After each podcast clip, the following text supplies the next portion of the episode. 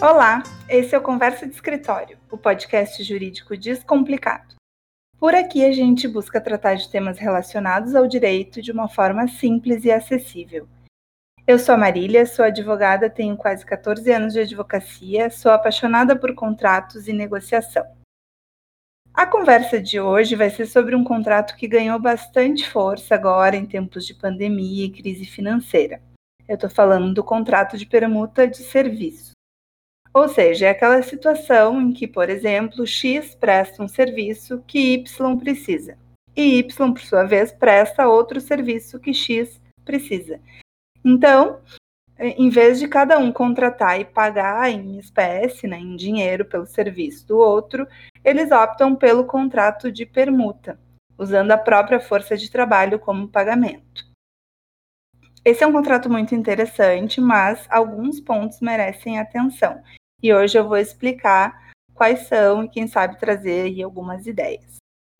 O primeiro ponto é o objeto do contrato é muito importante que cada um dos contratantes especifique qual o serviço que vai ser objeto de permuta, a abrangência e os limites desse serviço.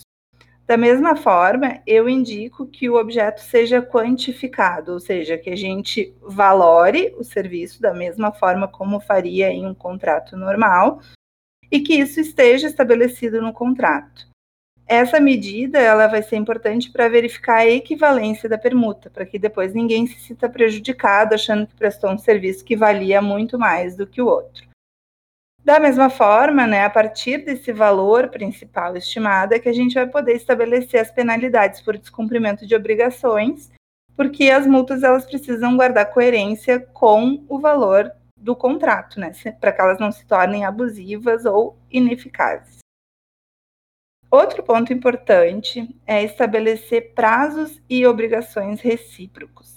Eu sei que isso é uma questão que está presente em quase todos os contratos, mas muitas vezes passa batido quando o assunto é permuta. Aqui os contratantes tendem a dar menos importância né, para essas questões, mas eu entendo que essas previsões são fundamentais para evitar conflitos no futuro. Então, da mesma forma como a gente vai estabelecer uh, prazos e obrigações em um contrato de prestação de serviços comum, aqui no contrato de permuta também é importante que isso esteja posto. A questão das multas e das penalidades também precisa ser bem pensada. Como eu disse ali no início, é importante que essas multas tenham relação com os serviços que são objeto de permuta e que elas estejam estabelecidas em espécie, ou seja, né, que elas estejam estabelecidas em dinheiro.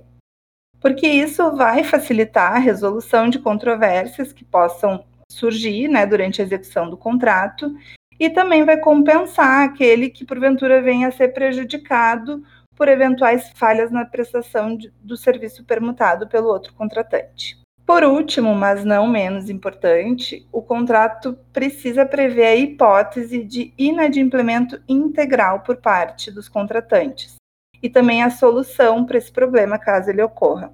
O que é o inadimplemento integral? Imagina que uma das partes cumpriu integralmente aquilo que estava proposto no contrato e a outra parte não cumpriu absolutamente nada. Então, a minha sugestão é que nesses casos a gente tem uma cláusula obrigando ao pagamento financeiro aí pelo serviço prestado. E aí, mais uma vez, né, a importância de estabelecer os valores desde o início. O episódio de hoje fica por aqui. Eu espero que essas breves dicas tenham contribuído para a construção dos teus próximos contratos. Eu lembro que a gente está lá no Instagram e por lá a gente vai gostar muito de receber sugestões de temas, comentários sobre os nossos episódios, críticas, sugestões de melhorias. E o nosso perfil por lá é conversa.d.escritório. Até a próxima!